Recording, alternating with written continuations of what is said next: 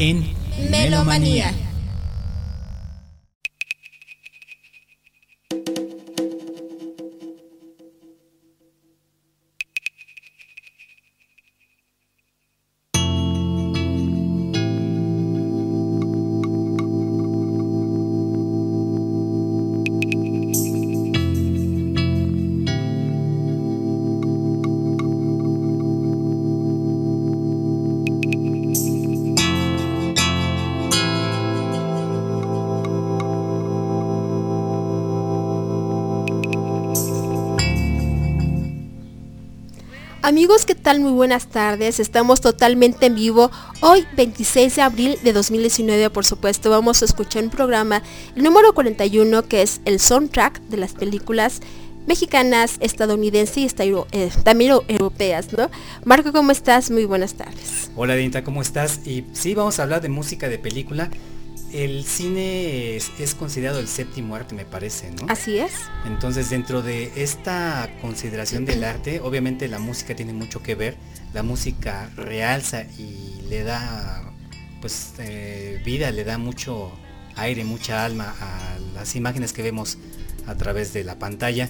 Y pues, obviamente, música de película, de verdad, hay temas musicales de muchas películas que de verdad merecen un 10, ¿no? Así es. También hay otra parte que tú oyes el soundtrack e inmediatamente viene la película a, tu memoria, Se ¿no? icónicas, como por ejemplo el soundtrack de Superman, ese es icónico, esa, esa melodía. Otro que es así icónico, el de Tiburón, lo También. que comentaba Felipe hace rato, ¿no? Y hablando de Felipe, el Lord, Lord High Tech, ¿cómo está usted? Hola, ¿cómo está? Buenas tardes. Pues sí, eh, de películas hay, parece que para todos los gustos, para todos los amantes de lo que es el cine, ¿cómo le llaman? Cine, cinéfilos. Cinéfilos. Cinéfilos. Y hay de todo un poco. A mí me gustan más las películas de ciencia ficción, las cómicas, las de aventura, las de Tintán, y hasta ahí nada más. Y es que el cine eh, viene a cumplir con una parte principal que es entretener. Ya de ahí realmente eh, cuando alguien busca tal vez, no sé, algo que le deje mensaje, pues tiene que buscar una película que sea ad hoc, ¿no? No, vamos a buscar una de mensajes en una cómica, ¿no? Por ejemplo, o en una mexicana. Bueno, aunque eh, mencionó bien, las películas de Tintán son excelentes. Él era un excelente cómico, eh, actor. Eh, pues cantante, era un artista completo y yo creo que todas las de él en un principio eran muy buenas. Después ya cuando entró un declive ya no era como la de Chanok, ya no era tan entretenida, pero si hablamos de un rey del barrio, si hablamos de un revoltoso, son excelentes películas. Y por supuesto, acompañaba a él con su excelente voz. Y algo muy importante que, eh, a pesar de que él inició también en Carpas, después tuvo grandes maestros en la actuación. Los hermanos Soler, por ejemplo, Joaquín uh Mantequilla. Y bueno, cuando trajo a artistas de Cuba, caso de Zamorita y de la señora Tongolele, pues le dieron como que un poco más de complemento a todo lo que él hacía de sus películas. Además también su inseparable carnal, Marcelo, ¿no? Un, dueto bastante bien. Y que fíjate que nunca fue su patiño como los otros artistas. Era, era, complemento, más no patiño. Así es. Y bueno, hablando de películas icónicas y de soundtrack icónicos, iniciamos con esto que es Indiana Jones. ¿Quién no, al oír este, este soundtrack, imagina y las aventuras de lo que pasaba este eh, arqueólogo y profesor universitario, ¿no? Que cada aventura era, cada película era una aventura, podía pasarle de todo y pues siempre eran bastante entretenidas. Y esta fue escrita por John Williams, me parece. Así es. El, tema de la película. Ah, para hablar, otra, icónica, ¿no? También. Para hablar de John Williams, bueno, vamos a decir que este señor simplemente hizo soundtrack de Tiburón, de E.T., también de Superman, como tú lo decías, de Star Wars, que bueno, el máster sabe más de esto, Parque Jurásico, así es, y también la lista de Schindler, la Arca Pedida y también de Harry Potter.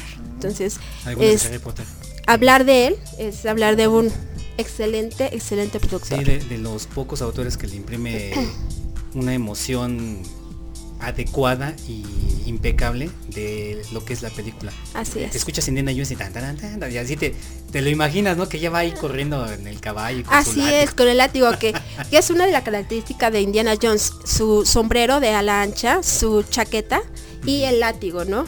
Es, y que también su látigo se convierte en arma, ¿no? Porque ahí, pum, agarra a los, a los secuaces. Bueno, como les comentaba, también esta película, la primera fue en 1981, El Arca Perdida. Y también estamos hablando que fue dirigida por Steven Spielberg y producida por George Lucas. Entonces no podía haber falla de, esta película. ahora sí que con tres grandes del cine en esta película, pues sí. Así es. Y hubo, hubo cuatro películas, aunque la última fue en 2008, ya no estuvo tan, tan detenida. Y bueno, ya no era la estrella principal Harrison Ford. La primera que les comento, que es el arca perdida, fue del 81. También el 84 estuvo el Templo de la Perdición. Así es. Y el 89 la Última Cruzada y como les comento 2008 fue el Reino de la Calavera de Cristal, donde él ya era como el acompañante del hijo, ¿no? Fíjate que la Última Cruzada está genial porque tiene a Sean Connery. Ah, sí. Eh, haciendo la de papá muy, muy buena. De, Indiana Jones, la verdad muy buena. Pero sí el Reino de la Calavera, la verdad. No estuvo buena. Sí. De flojera, pero bueno, o sea, así pasan las cosas. Un poquito de, declive, pero sí, entonces, como tú comentabas, eh, Robert, el, el productor... ¿O quién? No, perdón, se me fue. Eh, John Williams. John Williams. Como comentabas, creo que cada soundtrack te imprime, te imprime esa, esa pasión y te imprime eh, el, el hablar de la película. Tiburón, es una película, un soundtrack que escuchas y te pone nervioso, te, te entra eh, pues la ansiedad. Exacto. Inmediatamente mira tu mente en tiburón. Sí, te- eh, la- la- esa musiquita te, te inquieta, ¿no? Así, entonces sí te inquieta pone y- bastante y te pone- exactamente. Bueno, pues eh, hablando de emociones, ¿qué te parece si nos vamos con el primer tema? Ah, tenemos, antes que nada, tenemos saludos, ¿no? Exactamente, saludo a mi buena amiga Trixie, que bueno, este tuvo algún compromiso por estar con nosotros el próximo programa. Y también al buen amigo Ricardo Aster, que ya está aquí, saluda a toda la cabina. Saludos. eh, Saludos, Richard. Y también a Jimmy, saludos, por Saludos, supuesto. Jimmy, un abrazote a ambos. Creo que cumplieron este años. Sí, de estar juntos, así Estar que juntos abrazo para... Qué padre, ¿eh? sí, abrazo una pareja bastante linda y... Exacto, ¿quién como ellos? ¿Quién como ellos? Así que desde aquí, pues, eh, Jimmy y Aster les mandamos un fuerte abrazo y que sigan muchos años más. Dice Trixie que también encuentros cercanos del tercer, del tercer tipo le hizo John Williams. Entonces estamos hablando de un productor artístico, exacto, Sí, privilegiado. El Y extraterrestre, así es. Exacto. Y bueno, em, E.T. Phone Home. Así decía, ¿no? Ah, es verdad. ¿Cómo era? E.T. Phone Home. O sea, tengo que hablar a mi casa. Ah, es verdad.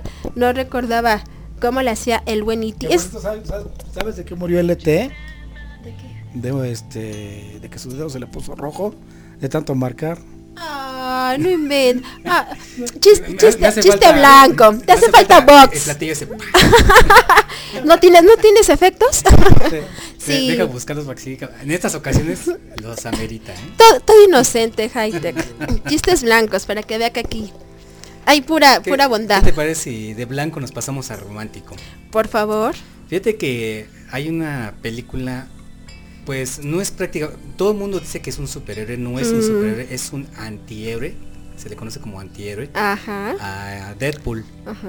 Deadpool eh, es del parte del universo de Marvel Ajá. y pues es como que la antítesis de lo que es el héroe, ¿no? Porque él es violento, grosero, vulgar, o sea, pero al final de cuentas salva al día, ¿no? Ajá. Entonces, pues eh, en ese sentido, este actor que Ryan eh, Reynolds que lo interpreta, la verdad es que lo hace genial. Y, un- y un hombre muy guapo. Y algo de lo que me hago, Ryan Reynolds está involucrado, no nada más actúa, sino que está involucrado en el guion y hace muchas cosas en la película. Uno de los puntos que yo le aplaudo es la selección de temas para sus películas.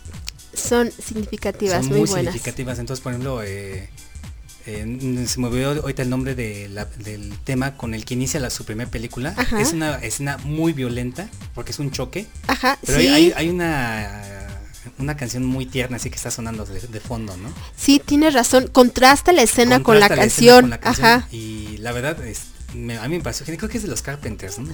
Si mal no recuerdo. ¿No es Close to You? Creo que es los tuyo. No, no, ni- No recuerdo. Ahorita checamos Ajá. ese dato. Es Close to You, si es de los Carpenters. Sí, neces- necesitamos checar ese dato, pero la verdad es que, como les digo, ¿no? O sea, contrasta mucho con la escena. Y bueno, en su segunda película, porque obviamente tuvo tanto éxito que se aventó una segunda, hay una... Ves que eh, está, vamos, la versión que se pasa en el cine Ajá. y la versión del director. Ajá. Ah, bueno, pues esa versión del director no le quiso poner así, le puso Once Upon a Deadpool. O sea, había una vez un Deadpool. Ajá. Que al final de cuentas es la misma segunda película, pero con otras escenas, con otro lenguaje, o sea, Más, más eh, vulgar, más, más, vulgar, más, adecuado al personaje, Ajá, con, con sí. escenas más gráficas, más violentas. Pero nuevamente el soundtrack es genial. Yeah. Para empezar, él está pues juntado, no están casados, están juntados. Eh, su- esta eh, niña Bakari, Ana Bakari, no me acuerdo. De una chica muy, una muy chica guapa. Guapísima, Ajá. guapísima. Hay una canción de amor que ellos tienen, que es la que quiero poner a continuación. Ajá. Y es Ajate con mí. Creo que sí es esta. Es que ahorita Jaite me está haciendo favor Sí, estamos, de estamos buscarla. escuchando de, de la, la primera. Mm, No la recuerdo. necesito checar ese dato. Ajá. Bueno, Aja es un tema musical Ajá, de ¿no? los 80s, ¿no? De 1983. Ajá. Este grupo de Ajate con mí, creo yo que con esa Sí. rola, o sea, se elevaron hasta Fue su de eh, luna. 100 Hit. Eh, tiene otros, pero sin duda creo que Take On Me es eh, pues conocido universalmente también, ¿no?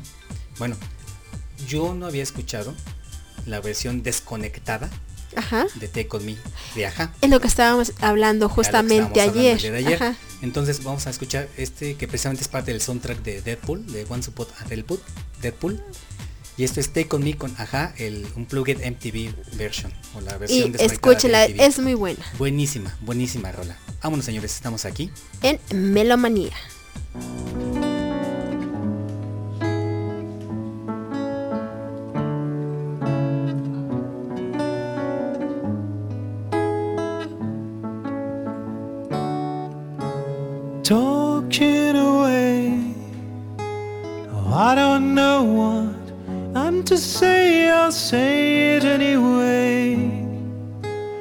Today is another day to find you shying away.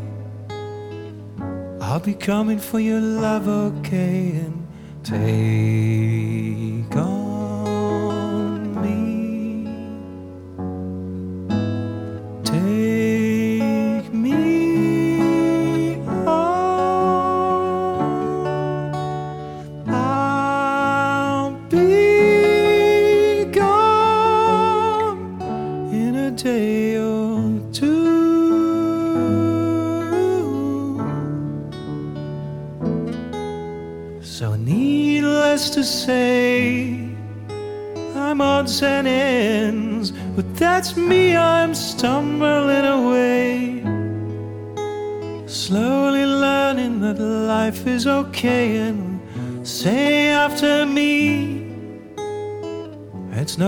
better to be safe than sorry and, and take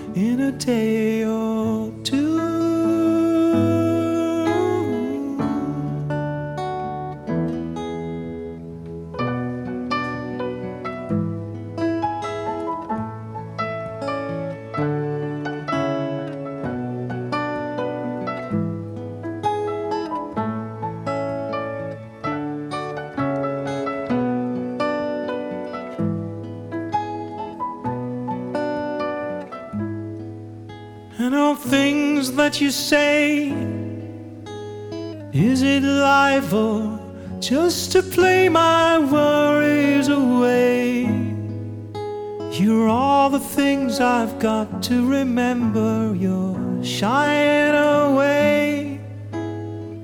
I'll be coming for you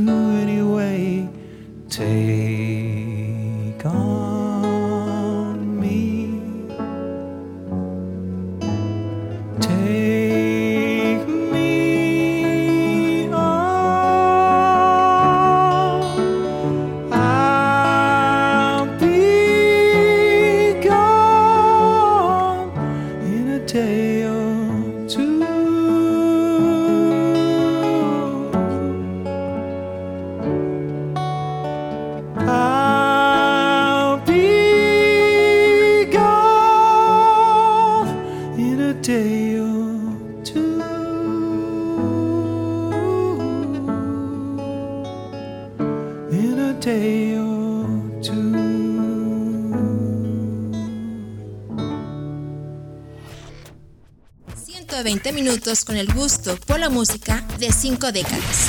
Melomanía.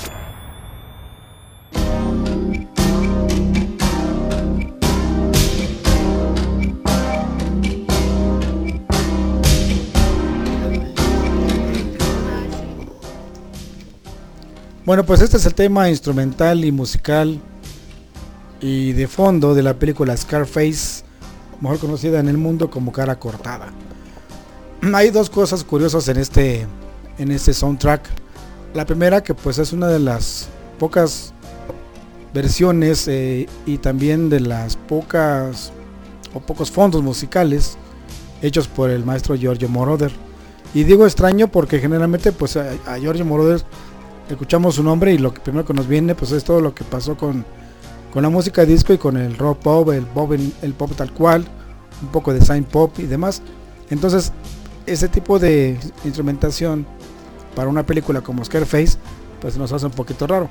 Y la segunda cosa rara es de que esta película originalmente fue escrita en los años 20 del siglo pasado, en 1932, bueno, en los años 30, perdón, del siglo pasado. Esta versión original em, básicamente se trata de que es una película que habla de la vida de Alfonso Capone, de Al Capone, eh, uno de los, pues según más famosos, si no es que el más famoso gángster que existió en los Estados Unidos. Con el Capone también suceden cosas muy raras. Su vida original es a veces muy diferente a la que pasan en la televisión y en las películas. O sea, hay cosas muy, triviales y cosas que se salieron de control, ¿no? Al Capone sí existió, pero no fue la vida tan, eh, tan terrorífica ni tan, ah, ¿cómo se dice?, tan cavernaria de lo que se contaba de él, ¿no? Se contaba de, de Al Capone cosas tan inimaginables y tan sorprendentes y a veces tan idiotas como las que se cuentan de Hitler, que nada que ver con su vida real. Pero bueno, caso de que en esta película, ya en los 80s, en el 83 justamente que se hace esta nueva versión, pues tuvieron que justamente cambiar muchas cosas, porque de hecho la primera película de los años 30 se censuró un poco justamente por todo lo que conllevaba la vida del Capone. Entonces en los años 80 se vuelve a rehacer la película, pero se vuelve, otra vez a, reescribir. Y la reescribe justamente uno de también de los más famosos eh, cineastas, que es el señor Oliver Stone. Él rehace y reescribe la película. Pero para reescribirla lo que, lo que hace es pues cambiarle toda la temática al, film original. Entonces, lo que eh, eh, en la segunda parte, o sea, en, la versión de los 80s, toma de, protagonista a un tipo que se llama Antonio Montana, eh, que se conoce más bien como Tony Montana, que no era otra cosa más que un delincuente y un homicida cubano que va a los Estados Unidos, por qué razones se interna al país, se hace amigo de los, de los, bueno, de las de la mafia, de los de los gangsters, ochenteros. y digo, me da risa porque no, no, no tiene nada que ver los gángsters de la versión de los años 30 con, los 80. Perdón. Hasta, tos le dio. Sí, hasta tos me dio. Sí, sí, sí. No, y aparte hasta agarra también la cuestión de los colombianos, que clásico, ¿no? De qué tipo ya había colombianos narcotraficantes como 40 años después los hay hoy. Así que pues es una película muy divertida, pero yo siento que hay que verla con mucho detenimiento porque si hay cosas que también siguen pasando eh, en los Estados Unidos. Se sigue manteniendo la droga, se, sigue manteniendo a diferentes narcotraficantes y bueno, todos en plan coludido y arreglado entre los gobiernos porque bien que bueno, pues es algo que deja muchos miles de millones de dólares. Vamos a escuchar entonces este tema musical eh, de George Brother, el Tony's Theme o el tema de Tony de la película de Scarface. Cara cortada aquí en Menomanía.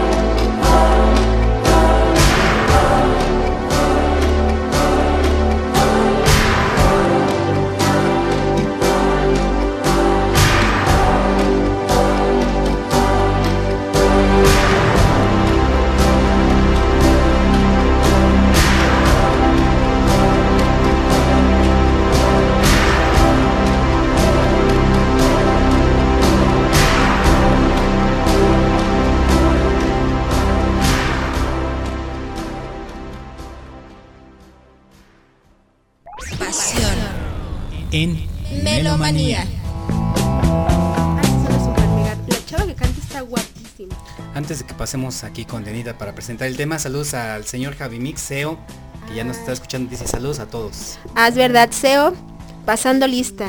¿no? Así es, muchas gracias mi estimado CEO. Ahora sí, Denita. Me le mandabas saludos al buen Seo. Hi. Sí, la porra lo saluda. A donde quiera que esté, donde quiera que vaya. Exacto. Y bueno, con eso que ya están permitidas algunas palabras necesarias. Ah, sí. Ya mejor no digo nada. Esto que estamos escuchando se trata de la película de Kill Bill 2, eh, donde está protagonizada por Uma Thurman, David Carradine, y esta película estaba pensada para que solamente fuera una. Y esta fue, eh, como les digo, en 2003, pero sabes que Marcos se hizo en dos, en dos, en dos partes En dos películas. porque era muy larga. De hecho, la duración era de cuatro horas. Entonces, lo que pensó Quentin Tarantino es para que no se hiciera una versión tan larga, hacerla en dos partes. Por eso es que eh, la primera fue en 2003 y la otra apenas en 2004. Diferencia algunos meses. Entonces, eh, bueno, la película es de acción y suspenso como es algo bastante característico de Quentin Tarantino. Y bueno, ellas podemos eh, escuchar algunos eh, soundtrack de esta película. Que exactamente esta chica que se llama Shibare y la de Good Night Moon que estamos nosotros de fondo. También hay dos, tres canciones de Ennio eh, Maricone, que es un también eh, un italiano y muy bueno porque ha, escrito para varias películas los soundtrack y de él podemos encontrar tres canciones. Y me gustó esta esta canción porque creo que también define muy bien a lo que es Kill Bill 2 Así Escucha- es. creo- eh, temas fundamentales que tú los escuchas inmediatamente viene a tu mente la película. ¿Sabías que hay una escena eh, cuando esta chava Kill, de Kill Bill ajá. pelea con los japoneses Ajá. y es en blanco y negro? no lo no lo Sí, había llega, haz cuenta que llega un momento en que como que cierra los ojos y toda la, toda la escena pasa en, en grises corre en blanco y negro. ajá Porque se supone que para que no le censuraran a Quentin Tarantino Por toda- tanta toda la sangre. sangre que iba a haber, pues por eso la puso esa escena en blanco bueno es que para un año 2003 creo que eso Ya- ya, ya es algo, algo exagerado, ¿no? tan- Porque tanto. había películas de que regaban litros de sangre. ¿no? Exacto. Entonces, O a lo mejor lo qui- le quiso dar más dramatismo y A eso es muy bueno, ¿no? Porque para sangre, bueno, hay muchísimas que derraman. Simplemente a lo mejor una de zombies, estamos hablando de mucha, de como es- mucha como esa- sangre. Como esa de mi mamá se comió tu perro. Ah, esa está. ¿Asquerosa? O sea. ¿Cómo puede haber títulos así, verdad? ¿qué- y qué Es un título ¿Quién- fuerte. ¿Quién, quién crees que la filmó? ¿Quién? Un superdirector famosísimo. Mm, No. Famosísimo. Gilberto Martínez Solares. Famosísimo internacional. ah, ¿Steven Spielberg? No. ¿No? Ah, ¿quién, eh, ¿quién dijo? No. ¿Benicio? No. ¿Guillermo? No. Iñárritu, no. No. Peter Jackson. Ah, también. Sí. Su, su, cine de gore con esa película, o sea, qué bárbaro. Mi perro se comió a mi mamá. Mi, mi mamá se comió tu perro. Era algo de canibalismo. Sí, la mi mamá se se llama, comió. Wow. la película se llama Brainwash. Mi mamá se comió tu perro, se llama. La verdad, eh, no me imagino, ¿no? Pero qué loco. Sí, muy loco. Ahí, luego habrá tiempo de platicarla, pero vámonos con esta. Podríamos hacer una película, un programa de películas gore, Sí. No, que sí, de también- esas sí hay un montón. pero hay unas que hasta te duele el estómago cuando las ves. sí. ¿Con qué haces la alarma ya con eso, bonita? Sí, la alarma, para que te... Bueno, pero como estamos a... eh, pero existe la prensa. Casos de alerta. El gráfico en la tercera. Pero esa película, bueno, esa revista de, de alarma era terriblemente horrible. Creo que los... Bueno, nos Si desviamos de tema, de escenas gráficas, alarma dice, dice quítate que ahí te voy, ¿no? aún más fea. Sí. Sí, sí, sí. Sí, porque pasaban este, las, Era- las fotos tal cuales. Era ¿eh? escenas reales. Y no les tapaban ni siquiera real. la cara, o sea, como ahora que les tapan los ojos. No, antes era tal cual así, la- el cuerpo así todo destrozado, que- quemado. X. No, pues sí, qué impactante. Vámonos con Kill Bill. Sí, hablando de cosas mejor agradables. Esta sería Buena Noche de la Luna. ¿no? Sí, eh, la, sí, la luna es Good, Ma- Good Night Moon, la luna de la medianoche. Ok, pues vámonos. Esto es aquí, eh, Good Night Moon. Aquí en Melamanía. Vámonos. No, There's a shark in the pool and a witch in the tree. crazy old man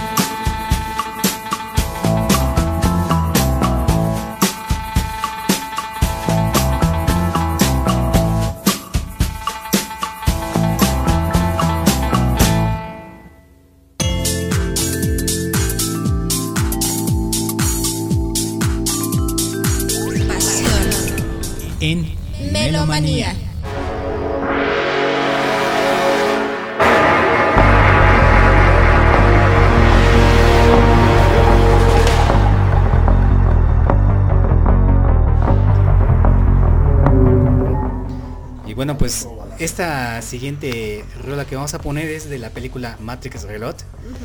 Eh, ¿Viste Matrix? La primera. La primera sí, Marco. Esa película es un parteaguas, yo creo que en el cine moderno, porque los señores estos, pues, bueno, señoras, porque ya se, se cambiaron de sexo. Las señoras. las ajá. señoras Wachowski, las hermanas Wachowski, eh, ellos pusieron en, en aquella película todo un, un paradigma así bien cañón. Obviamente no son los primeros porque ya hay películas antes donde hablan de que la vida que estamos viviendo no es la real, pero ellos realmente llevaron como que el concepto totalmente al cine. Entonces, eh, Matrix trata de eso, o sea, en realidad la humanidad ya está en una etapa apocalíptica, las máquinas nos ganaron y estamos sirviéndoles de pila como alimento energético para ellas, ¿no? Entonces ahora nosotros nos, Pero- nos ellos se sirven de Como, nosotros. como nos tienen que mantener vivos, entonces Ajá. lo que hacen es inducirnos una, una realidad virtual. Entonces todo el mundo, en esa realidad virtual todo el mundo cree que tiene un trabajo, que tiene problemas, que tiene sus deudas. Que tiene una vida social, ¿no? Y donde de repente hay ciertos eh, planos así como que de lucidez que uno se da cuenta que no es la vida real la que está viviendo en ese momento. Y hay ciertas personas que son los... Tiene un nombre como, como le dicen aquí en Matrix, que se dedican precisamente a buscar a esas personas para ayudarlos a zafarse de la Matrix. Entonces de eso trata la primera película. La segunda en realidad pues es ya como que el paso siguiente. Liberan a este señor, al famoso Neo lo liberan. Pero dentro de esa liberación obviamente suceden otras cosas en esta película, Matrix Reload. Creo que yo que de, de la primera a la segunda es, muy, es buena. Ya la tercera la verdad es que ya le exageraron demasiado. Pero todavía en la, se- en la segunda tienen ese halo de misterio que nos gustó mucho de la primera película, ¿no? Entonces, el ver que Neo domina pues su entorno, su ambiente, que casi casi es invencible, vuela, pelea y no se cansa, detiene las balas con una mano, o sea, Ujú. etc, etc, ¿no? O sea, la verdad es que son cosas, conceptos eh, increíbles, ¿no? Bueno, tanto choro para lo siguiente. su pareja Trinity, Ajá. ella escapa con cerrajero se llama, que es el que les va a permitir entrar ¿no? a los secretos de la marina. Ajá. Bueno, en fin. El chiste es que el que es el como que el malo de, de ahí en ese momento de la película, el Merovingio, tiene apresado al cerrajero. Llega Neo, llega este este otro señor que se me, se me fue su nombre, el, el morenito, llega Trinity, lo liberan y van corriendo, pero el Merovingio les avienta a, a dos cuates de blanco que son unos fantasmas en la. Matrix. Y pues, o sea, escapan porque no hay, no hay manera de detenerlos. Ajá. Entonces llega un momento en que están en la autopista, saltan en un camión, están en las motocicletas Ajá. y Trinity está pidiendo al operador de su nave que le mande toda la Un instrucción. Uber. No, Un que le mande toda la instrucción a su cerebro Ajá. de cómo conducir una moto. Y el cerrajero dice, no, no te preocupes, aquí tengo una llave. Dice, ah, no, ya, olvídate, ¿no? Ya le cancela la orden. Y salta con el cerrajero y comienza una persecución que en aquellos años, eh, Rápidos y Furiosos, se quedó Corto. corto, en serio. Obviamente es una escena que tiene muchos efectos especiales. De hecho, cuando eh, en el DVD ponen ahí el, lo que pasa realmente, ¿no? O sea, es una velocidad muy mínima la que van ellos. Y pasan dos, tres cochecitos y ya. Todo lo demás lo hicieron digital, todos los demás coches. Pero la verdad es que en el momento la escena emociona porque se pasa abajo de los coches, bueno, los, los trailers y evita un montón de coches y una persecución pues, bastante, Bastante, interesante. ¿no? ajá. Entonces, eh, lo que me gustó mucho de esa escena fue también la forma en cómo hicieron el tema musical, que es este que vamos a escuchar, que se llama Mona Lisa Overdrive. Ajá. O sea, Mona Lisa, pues obviamente por el- porque decían que Trinity sonreía, pero era muy seria, entonces esa sonrisa perenne y eh, eh, gélida que tiene, Ajá. por eso le pusieron la, la Mo- la Mona Lisa, ¿no? Overdrive es el sobremanejo. Ajá. Muy bueno, vámonos a escuchar esto que es Mona Lisa Overdrive por Juno Reactor y Don Davis del soundtrack de Matrix, Matrix. Reload. Aquí, En Melomanía. vámonos.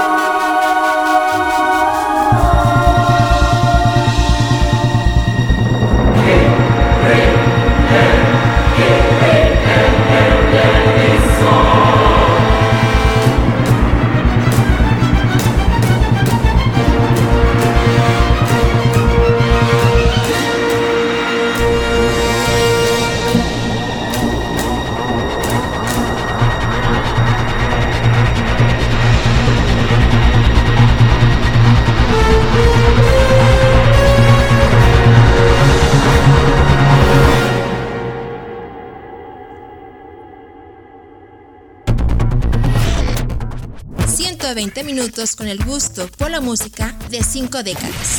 Melomanía.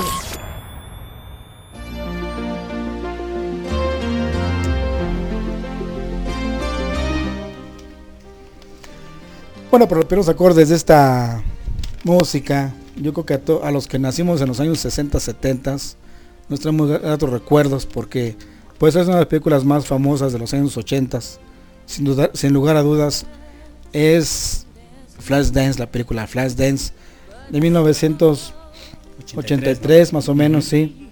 Es una película que bueno, pues eh, no solamente nos conquistó a la mayor parte de los jóvenes de ese tiempo, sino que además también la música es del maestro Giorgio Moroder. Esta es una canción que él puso la música y dos artistas más pusieron la letra.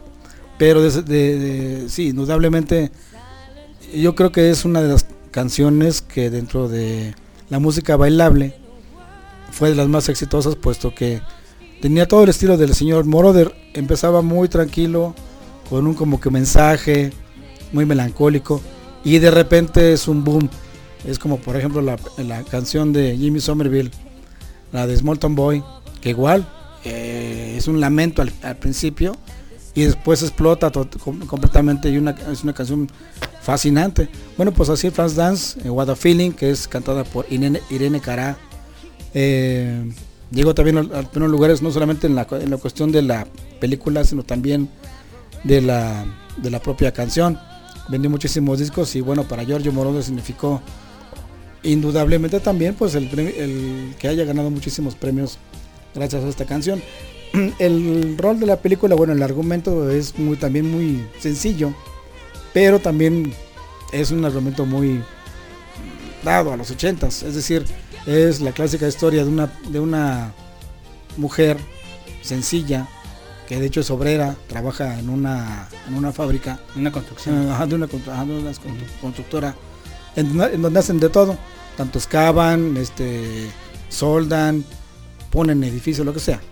Y se enamora pues de un maestro de una universidad donde ella asiste.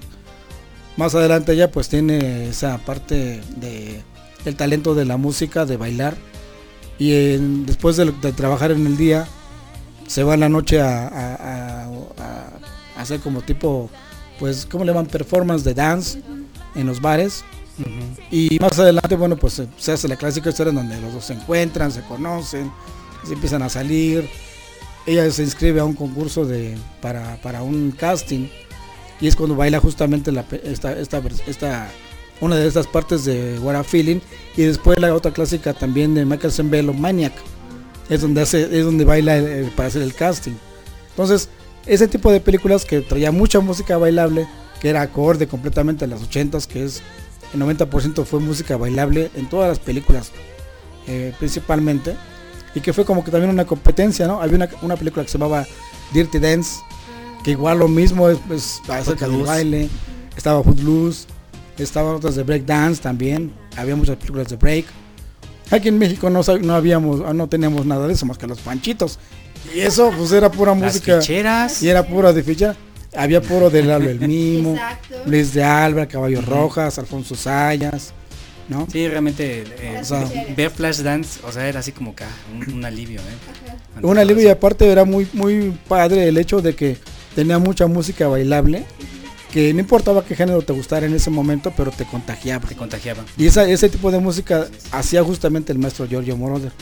Y yo creo que el, el maestro Giorgio lo que tenía, ya para acabar el, el rollo, es de que él tenía la facilidad de conjugar muchos estilos de música, de los gringos, de los europeos, de cualquier parte. Recordemos que él, él es hijo también de un eh, italo norteamericano, o sea, su papá era italiano, su madre, madre gringa.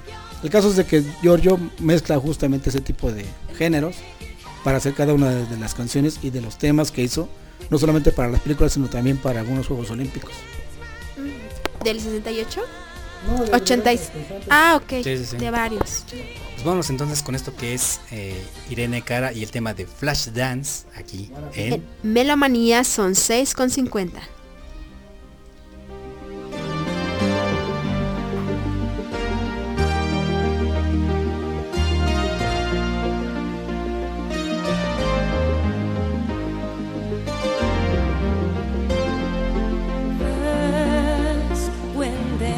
nothing but a slow glowing dream that you're feeling.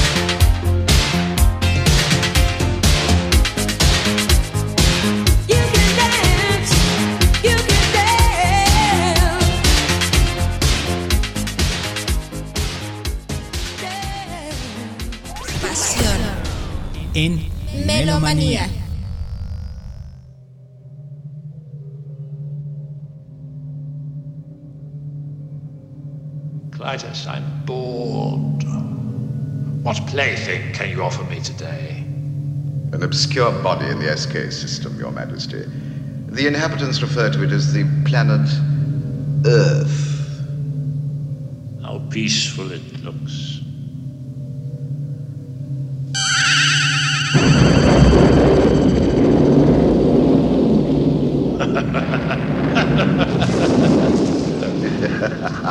Most effective, Your Majesty. Will you destroy this uh, Earth? later. I like to play with things a while before annihilation.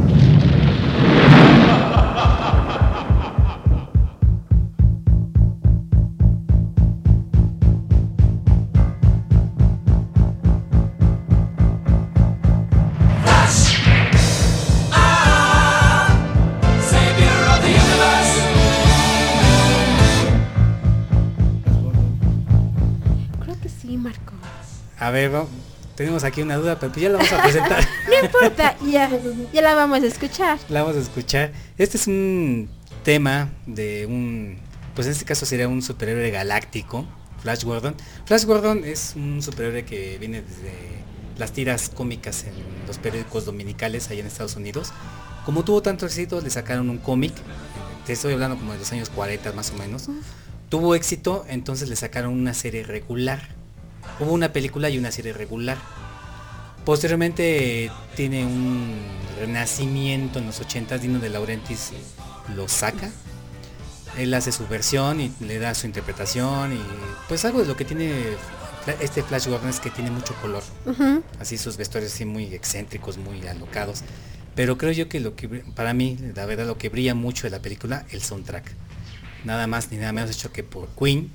Y eh, simplemente eh, el, el tema principal de Flash lo ponen y eh, el- este bajo que tiene eh, de la guitarra eléctrica te no sé a mí me, me impacta mucho me, me emociona no cada vez que lo escucho vámonos esto es Bueno, Flash es que Marco, estamos hablando de Queen. de Queen claro pues de la reina Exacto, de la reina. vámonos esto es Flash el, el tema de Flash aquí En Melomanía. esto es de 1981 vámonos Apenas ayer.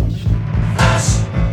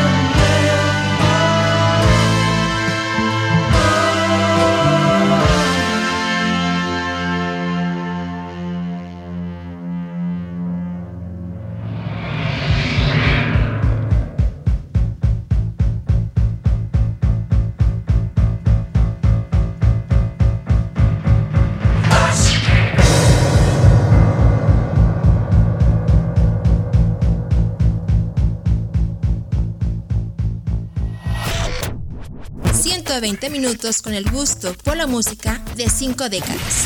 Melomanía.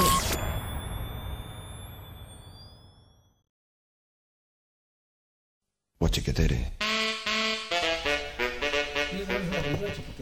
No, ese es el soundtrack de la película. el soundtrack vámonos gente. Aquí el buen Jaite se quedó como con cara de guas porque tenías duda que si era chiquetera una canción.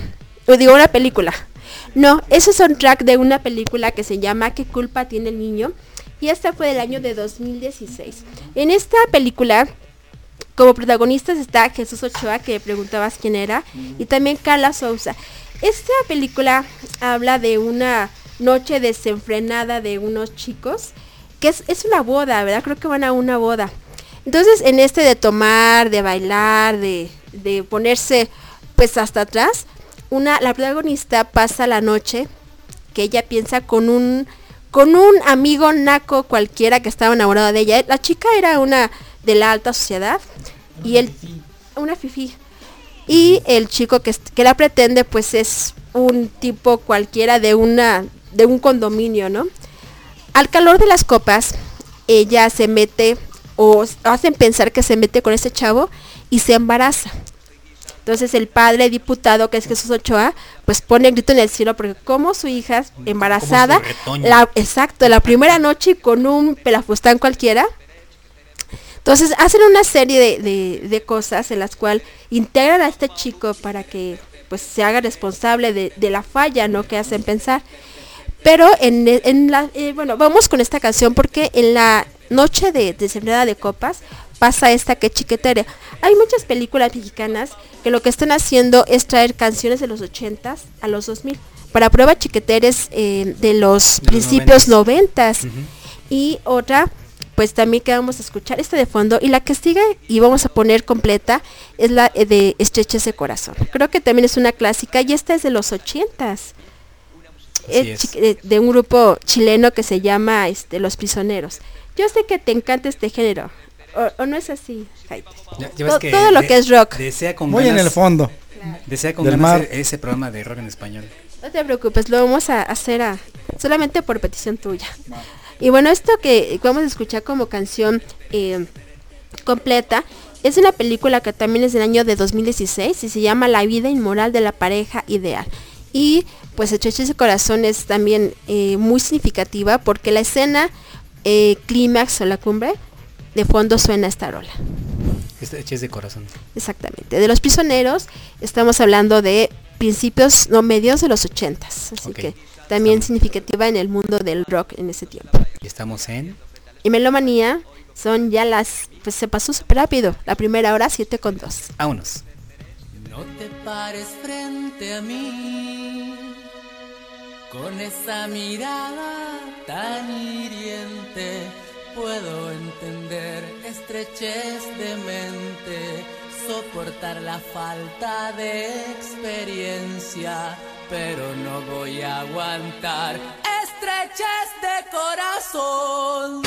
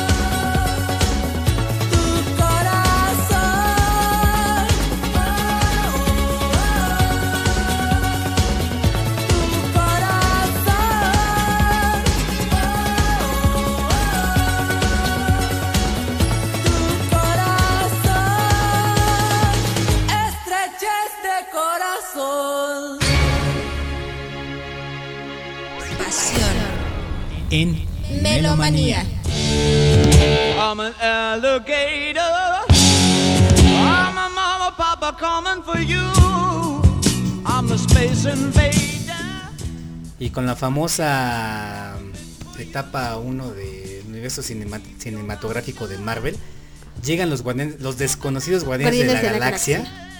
Yo realmente yo los conocía en los cómics, pero por dos o tres que hubo un- ahí una intervención, un crossover o algo, y ya, fue como los conocí. Pero antes de eso, Nada sabías jamás, de ¿eh? ellos. O sea, no, yo jamás vi un cómic de ellos. Eh, no salió un cómic como tal de ellos Es hasta después de la película cuando tienen ese éxito y bueno, pues ya, ya sabes, ¿no? Toda la mercadotecnia al servicio de los poderosos, ¿no?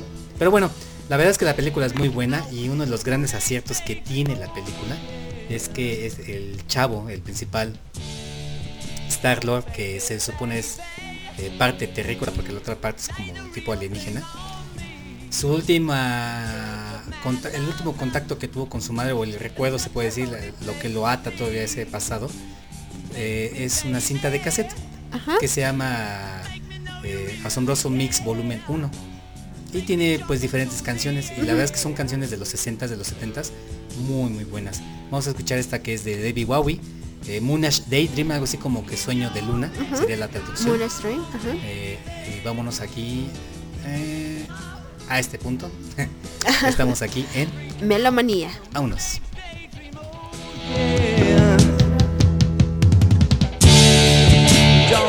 It, baby. Lay the real thing on me.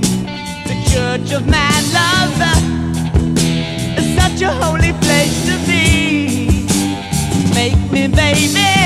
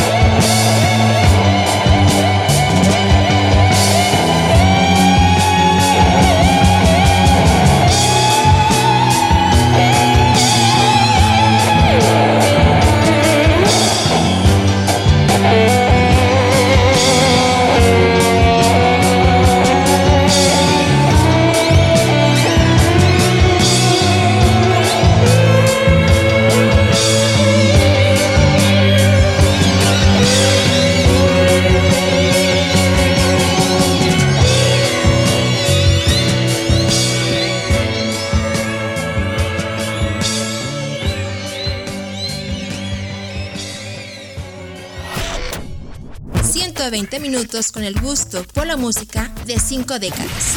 Melomanía.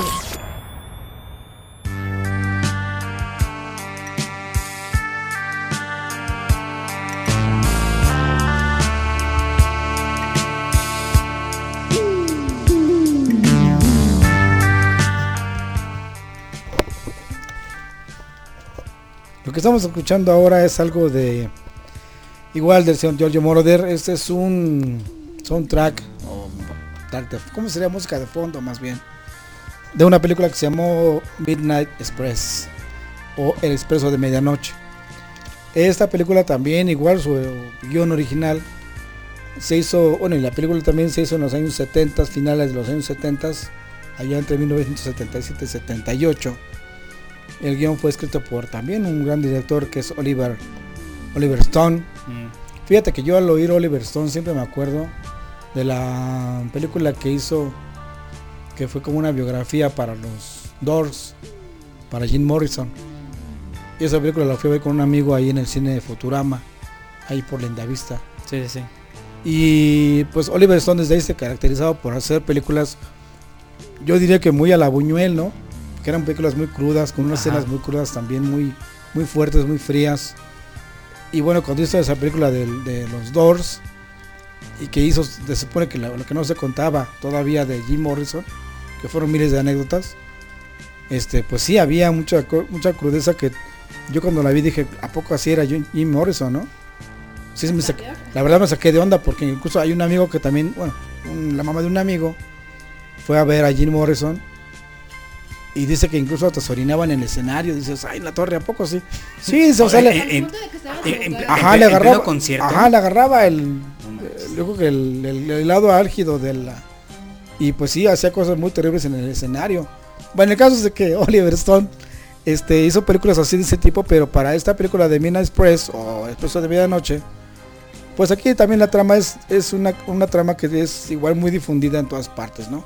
Es el chavo que es sorprendido en un aeropuerto, en este caso es, es el aeropuerto de Estambul, que para variar pues también es un país que siempre se ha caracterizado junto con toda la, la parte esa oriental de, de Europa por ser una, una de las ciudades pues más, más peligrosas no solamente para viajar sino también para, para estar como turista, ¿no?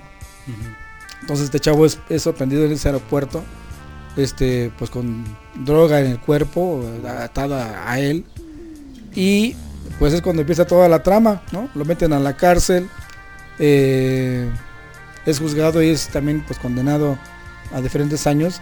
Pero aquí la trama está en que más adelante pues uno de los abogados consigue que uno de los pues de los de la mafia que hay de allá de Estambul le logren eh, pues hacer una especie como de boicot a la cárcel para que logre salir. Entonces es, todo eso se basa más o menos en la película en que pues entre que sale, no sale, hay peleas en, dentro de la cárcel y bueno, ese tipo de escenas, también muy a la, a la Pedro Infante, ¿no? En, el- en la película de Pepe el Toro cuando vale con Berry, pues hace cuenta que es lo mismo, ¿no?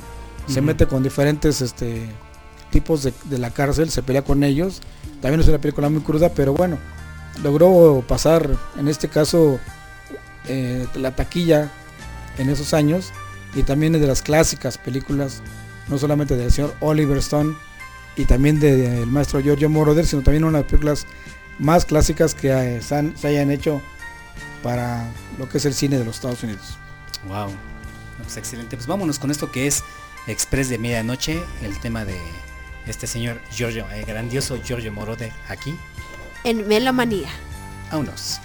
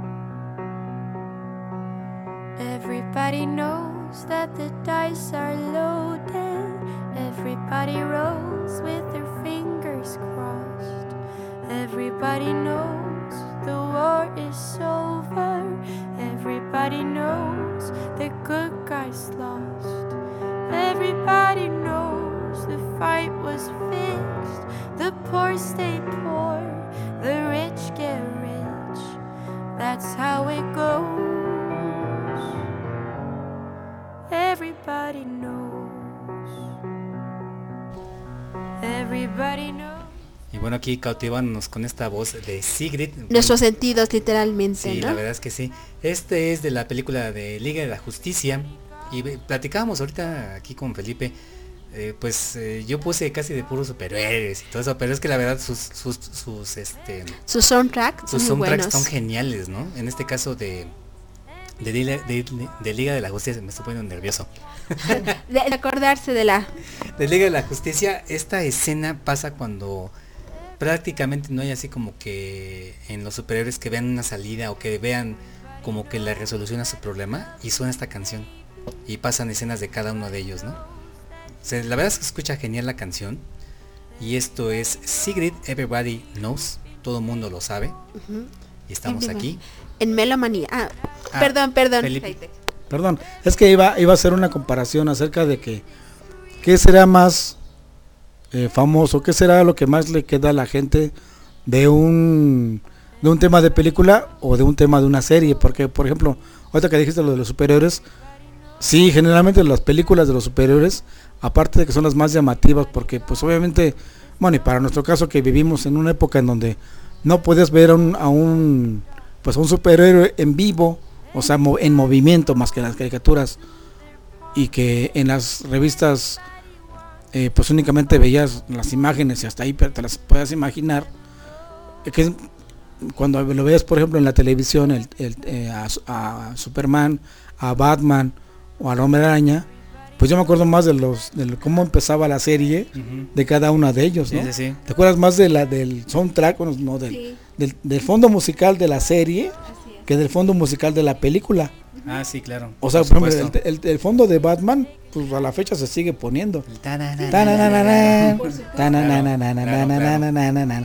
Entonces, ajá, entonces, y cuando ves una serie, una, perdón, una película, lo ves en el cine, la película se hace famosa, muy buena, lo que quieras, pero como que yo siento que la gente, bueno, nos quedamos más con la cuestión de la serie, porque obviamente pues, lo ves casi diario, cada semana, y la película la ves nada más una vez cada, no sé, X tiempo, y si a lo mejor la, la pudiste ver como permanencia voluntaria, la viste dos o tres veces, ¿no? Claro. Si te gustó mucho.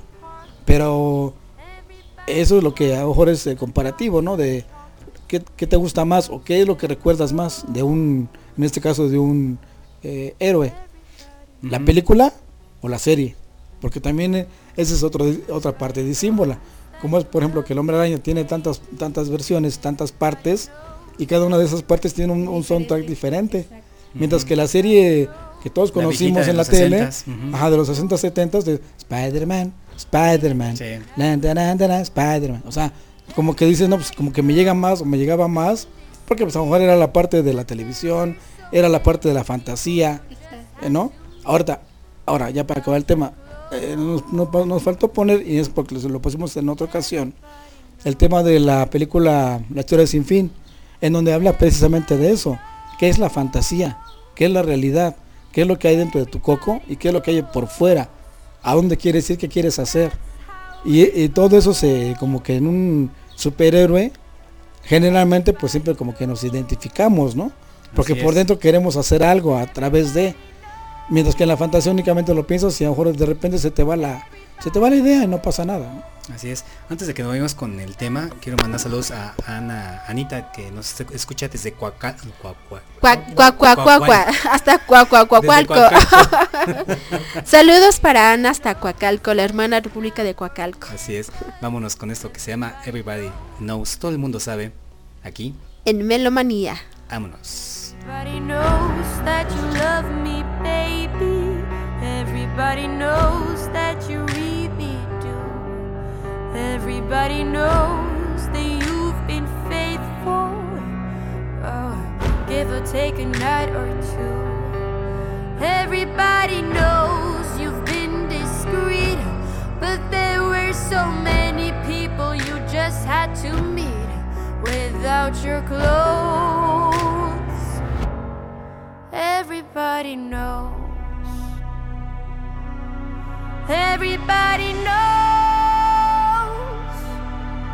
Everybody knows.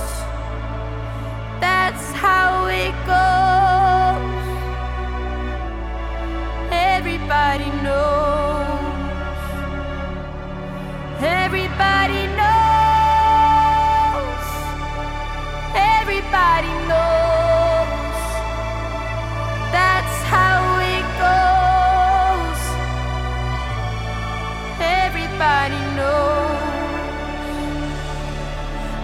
Everybody knows that it's now or never.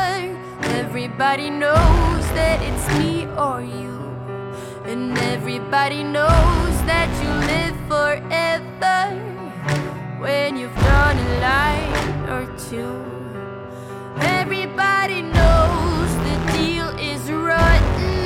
Old Black Joe still picking cotton for your ribbons and bows. And everybody knows. And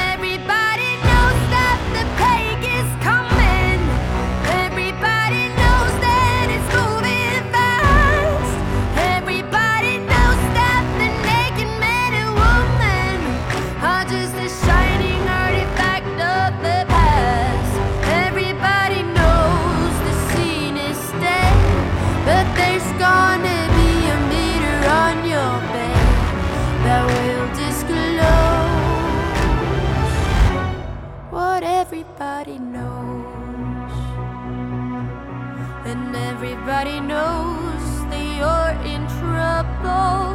Everybody knows what you've been through. From the bloody cross on top of Calvary to the beach of Malibu. Everybody knows it's coming apart. Take one last look at the sacred heart before it blows. Everybody knows. 120 minutos con el gusto por la música de 5 décadas. Melomanía.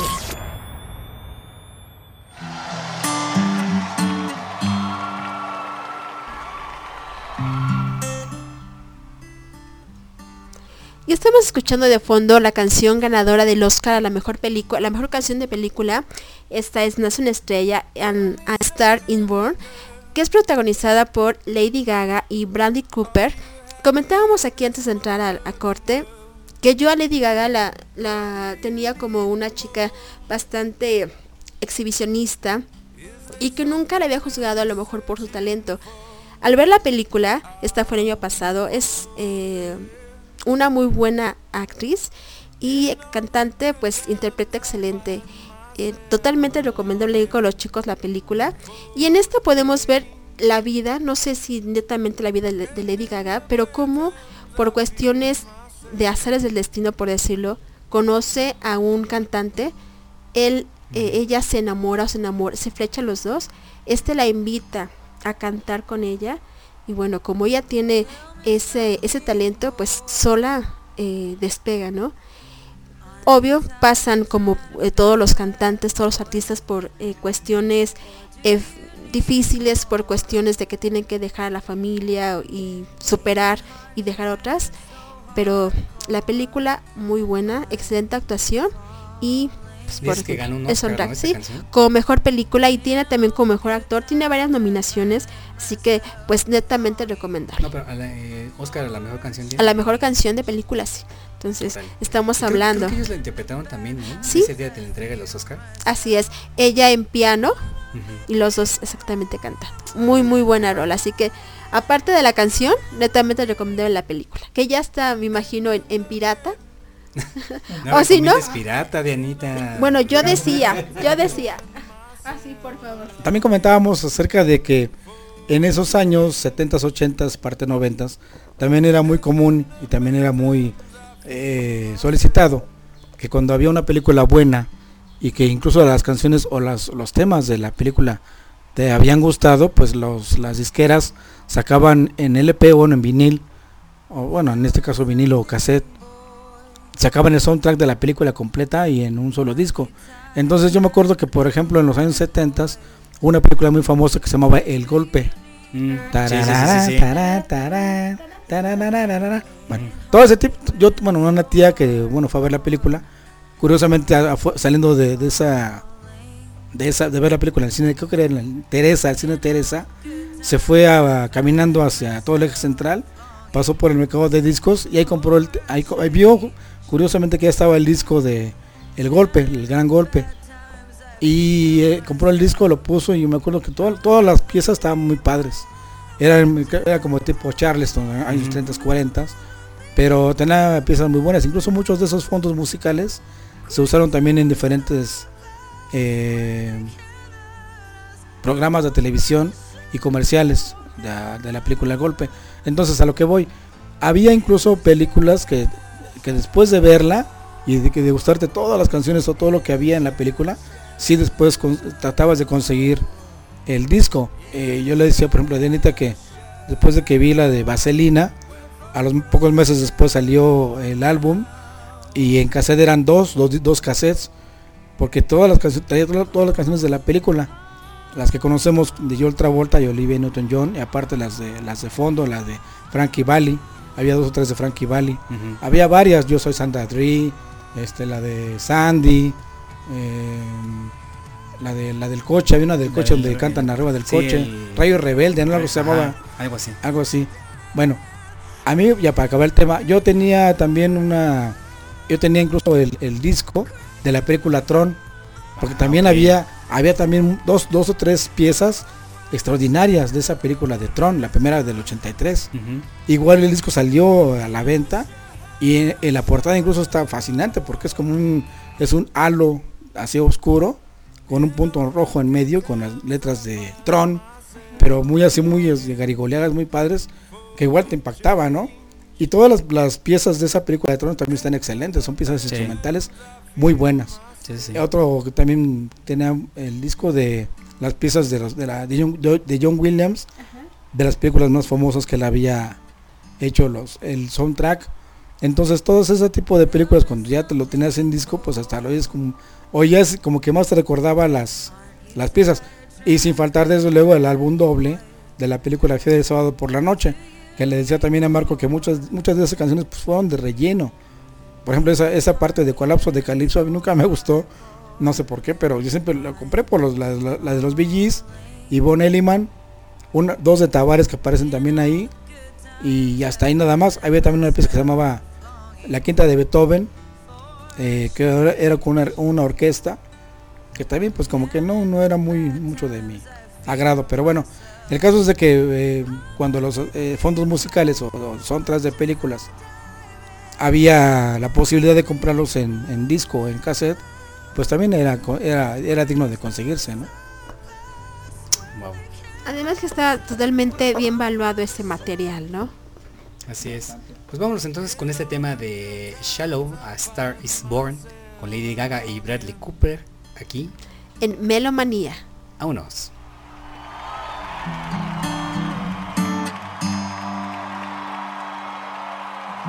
Tell me something, boy.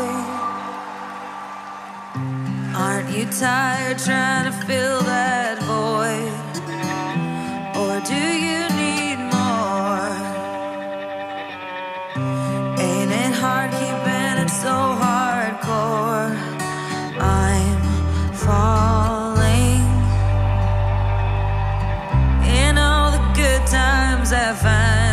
myself longing for change.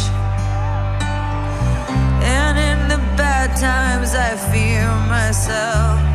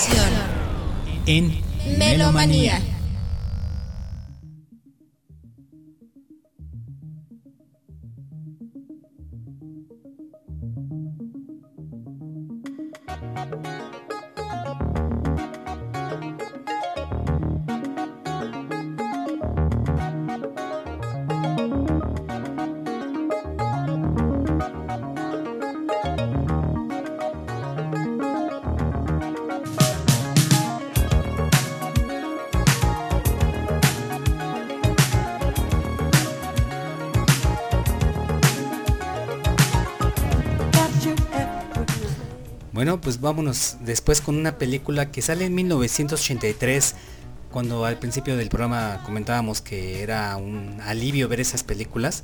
Se trata de Breaking o Breakdance como le pusimos aquí en México, donde nos traían al hip hop, nos traían al freestyle, nos traían Mm. al electro, esos géneros musicales que pues eran prácticamente desconocidos aquí en México.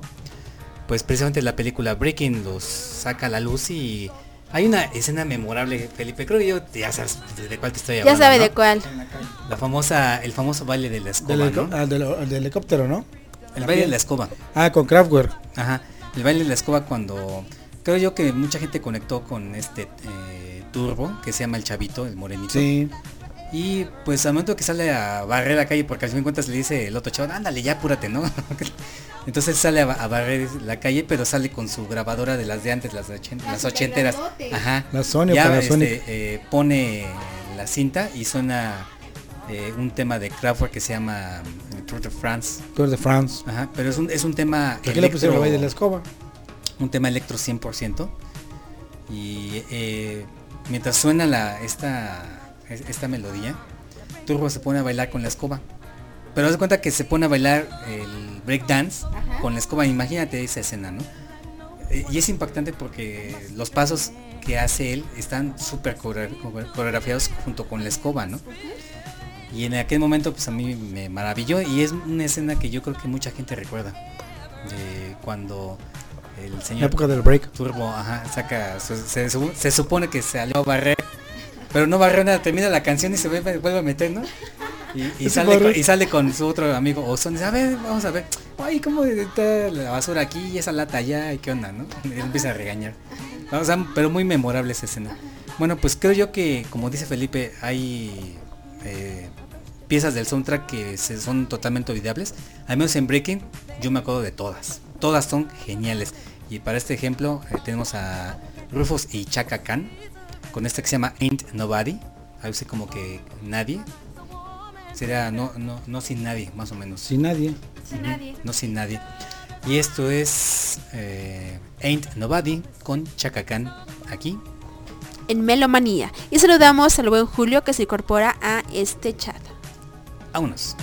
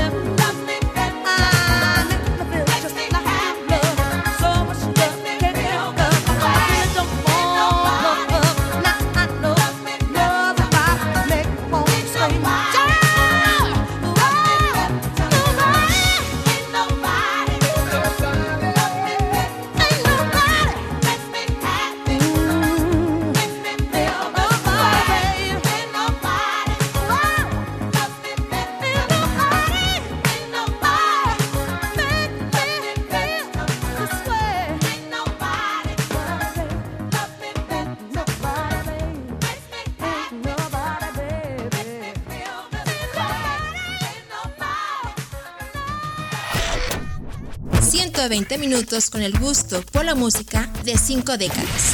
Melomanía.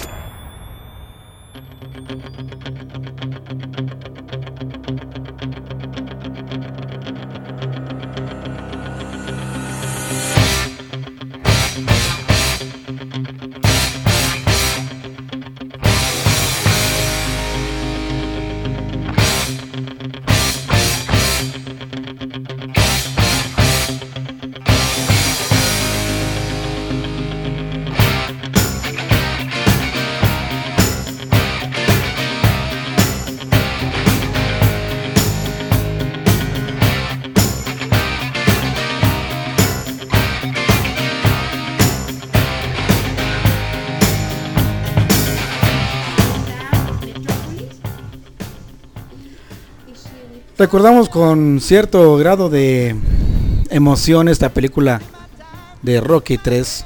Rocky 3 es una de las películas también pues más famosas que se han hecho durante todo lo que va del siglo pasado y este siglo. Y digo este siglo porque hace poco hubo una versión en donde Rocky entrena otra vez a un niño que parece que era el hijo de uno de los contrincantes con los que él peleó. Y esta, esta versión de eh, Rocky 3 es de un grupo que se llamaba Survivor y el tema se llamó, o la canción se llamaba El Ojo del Tigre. Esta versión y esta película se hicieron en el 82, llega a México al año siguiente, por lógica cuestión de los trámites burocráticos que había en ese entonces. Y eh, pues yo recuerdo que incluso cuando esas películas se pasaban en, el cine, pues clásicos chavos que afuera del cine ya querían irse a, a entrenar, ¿no? O querían irse a un establo, y digo de boxeo porque pues ya querían este boxear, ¿no? Igual me acuerdo cuando pasaban las películas de Bruce Lee, que fue mi ídolo del, Genial, del karate. también. Lo mismo. Afuera de las películas de Bruce Lee todo el mundo se quería pelear, o sea, no manches. Igual ahorita ya querían irse a entrenar, querían entrenar, ¿no? Ya a boxear, ¿no? Ya querían ser los César Chávez y toda esa onda. Este, pero eso es lo que también tiene el cine, es lo que también hace poco comentábamos con, con, con Marco y con Dianita, de que hay películas que sí dejan mucha huella en la, en la población, en la sociedad, en la cuestión social, porque de alguna forma como que no solamente se, mue- se vuelven una moda, sino que además son películas con, las- con las que uno se identifica, ¿no? Así es. Y es, es todavía más el, el impacto que deja socialmente una película cuando la gente se identifica con ellos. Así es. Es, por ejemplo, cuando hace, hace poco hablaba con, con Lupita, con Trixie, acerca de lo que pasó de los años 40, 50 con el cine mexicano, la época de oro del cine mexicano. Cómo es que entonces el cine mexicano estaba en plena época de oro. Se hacen unas superproducciones y unas super películas que dejaron millonarios a muchísimos productores y muchos artistas. So- Sobra decir a quiénes son. Y mientras los gringos hicieron también lo mismo, incluso, incluso nos, copiaron parte de esas películas.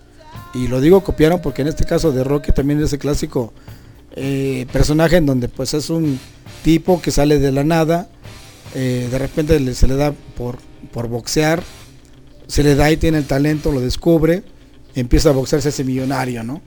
Pedro Infante hizo lo mismo con Pepe el Toro, un tipo que después de irle mal en cualquier parte, eh, cuenta la historia que llega una delegación en aquel tiempo y le dice el, que el del el- el Ministerio Público, oye, pues ¿por qué no te consigues otra cosa, no?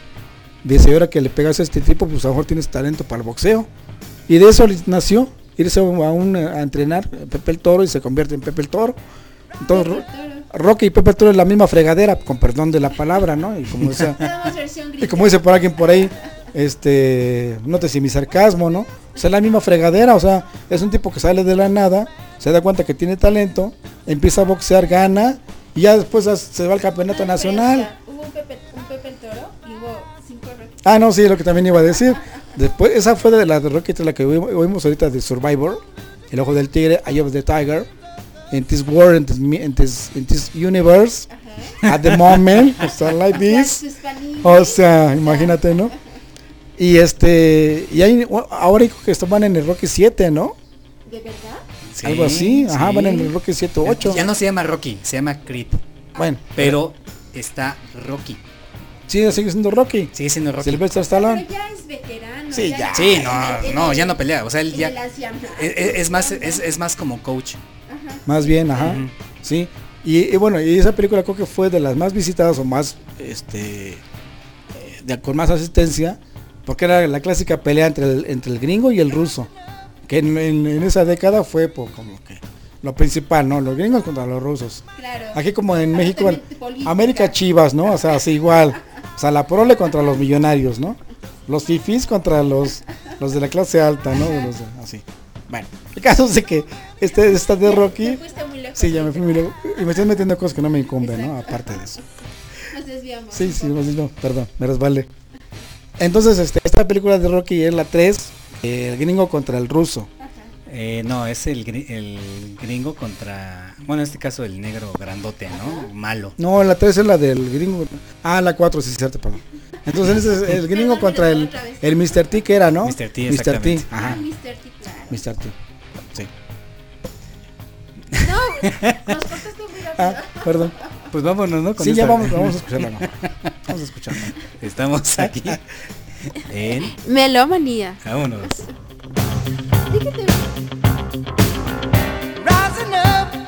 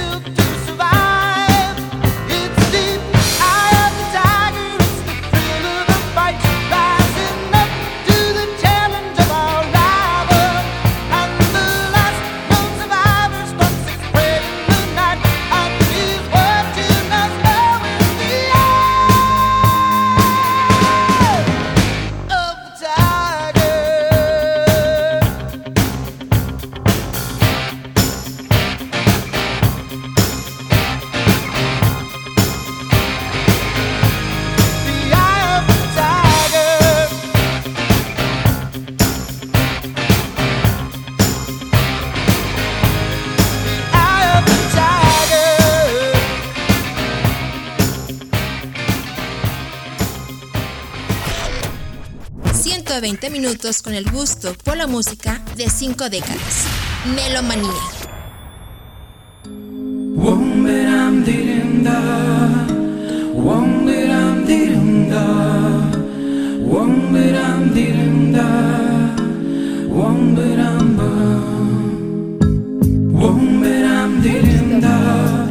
Era chistoso. Profesor Girafales, ¿cómo dices tú, Master? Es que estamos hablando eh, de este tema de Alex Tinter y comentaba Jaite que él nunca le gustó, que nunca le vio futuro ni talento a Alex Tinter.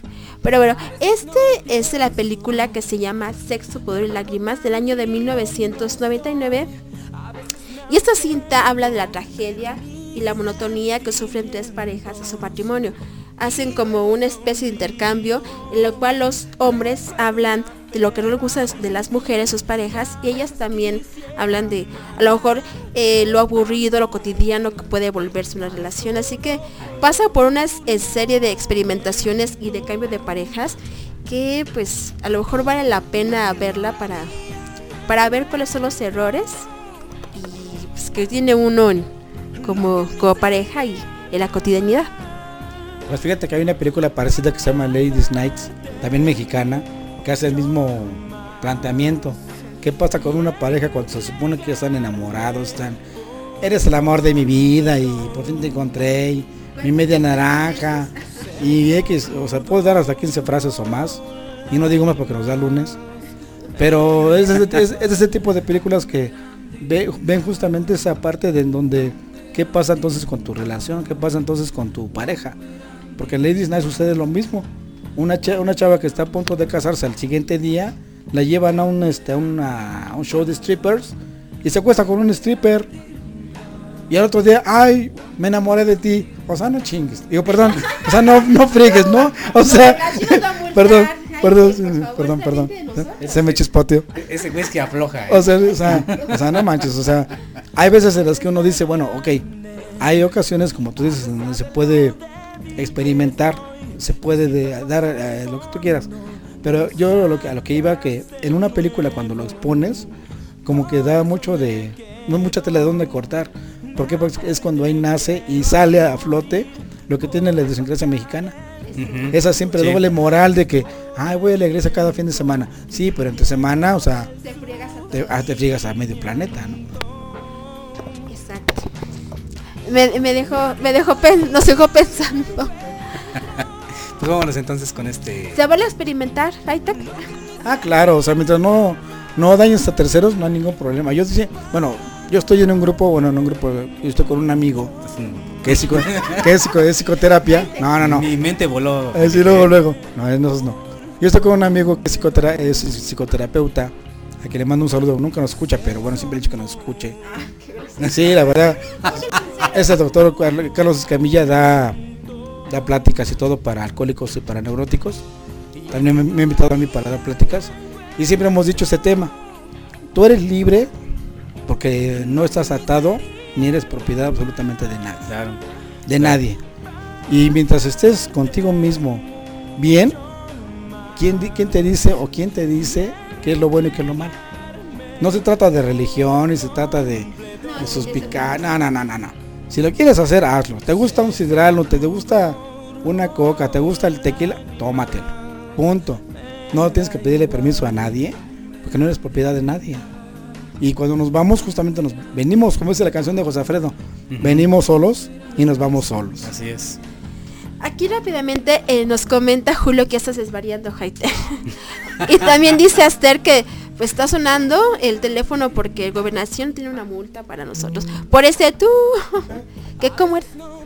No recuerdo, ¿no? Ya le dio Qué Alzheimer. rápido olvidó. De unos segundos para acá. Vamos entonces con esto que es eh, sexo, pudor y lágrimas con el señor Alex Sintek aquí. En Melomanía. Vámonos.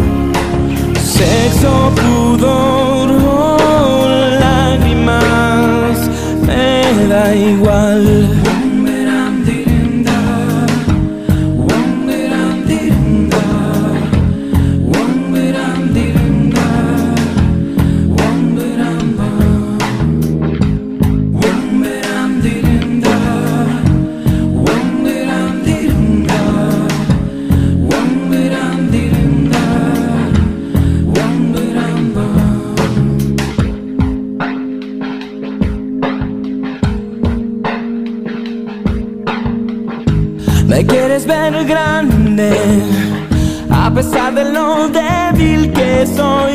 Y si toco hasta el fondo, me sacas de nuevo. Por eso me quedo, me aferro y te quiero a morir. Por eso aquí adentro tú estás todo el tiempo viviendo del sufrimiento.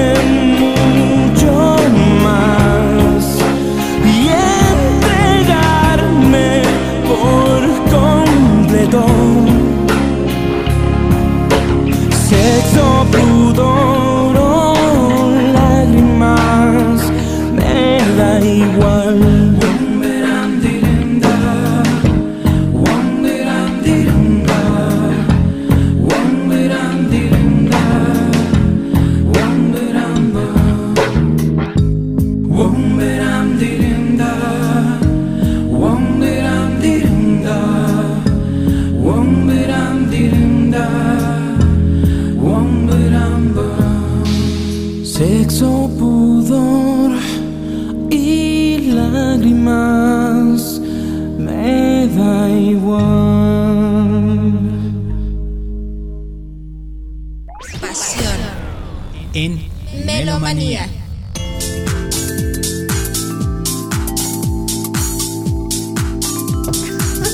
Ya como no me la voy a grabar. Y bueno, pues ¿qué creen? Que como el show de Porky, ¿no? Exactamente. Pues ya terminamos este programa 41 de Melomanía dedicado a la música de películas. Los mejores soundtrack, las mejores películas. Aquí nos comentaba Julio rápidamente que eh, también deberíamos de hablar sobre las eh, canciones que sobrepasaron el éxito de la película. Comentabas que hay unas que superaron la canción Sí, por supuesto. a la Sí, película. e- es un excelente tema eso, lo que está proponiendo. Agradezco también a Ernesto Vega que estuvo en el post precisamente de, de- del programa de, eh, de hoy.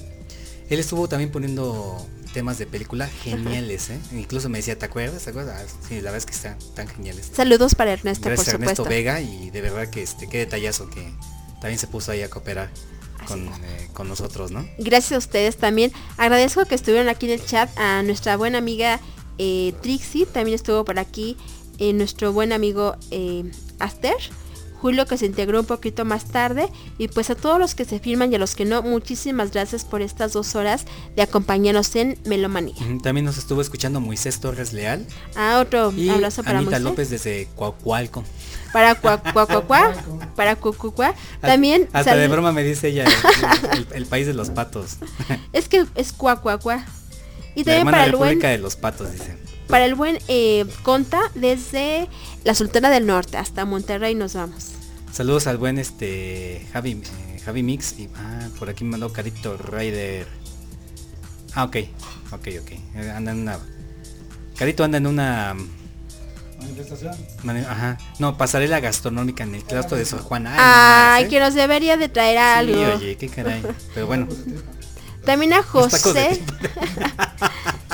Pues sí, ¿no? También a José José y a eh, Luis Alejandro Ochoa. Gracias por estar con Melón. Muchas gracias a todos ustedes y nos vamos con un último tema. Este, se- este se llama Is She With You? Algo así como que viene contigo ella. Y she, eh, ajá, exacto. Y esto es precisamente de el señor Hans Zimmer y Junkie XL. Este es un tema de película del, de Batman vs Superman. Es impresionante, la- Impresionante la, el melodía. tema porque precisamente es el tema ya oficial de la Mujer Maravilla. En Tan potente como ella. Ajá, en- es del 2000, ¿qué? 2014. Hace- no, menos, ¿no? 2016. 16 a lo mucho, Ajá, sí. Exactamente. Sí, porque es una escena donde de repente aparece ella salvando la vida de Batman prácticamente Ajá. y empieza a sonar esta esta escena, ¿no? Esta película. Digo, perdón, esta melodía. Muy, Así muy que genial. pues les damos las gracias amigos por esas dos horas y por supuesto a Sir Haite por estar aquí con nosotros. A poner gracias a ustedes, buenas noches para todos. Trix, te extrañamos, te vemos el próximo viernes. Así es. Y pues gracias a todos, nos vemos en el próximo programa de Melomanía. Gracias, Anita. Gracias Master y abrazos para todos. Adiós. Bye. Te gané tu bye. Era.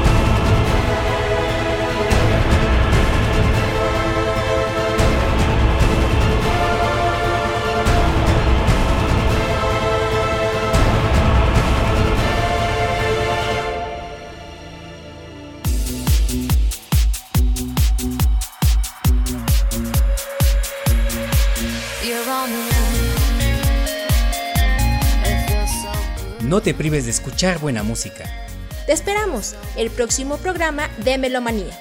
por Energy Radio.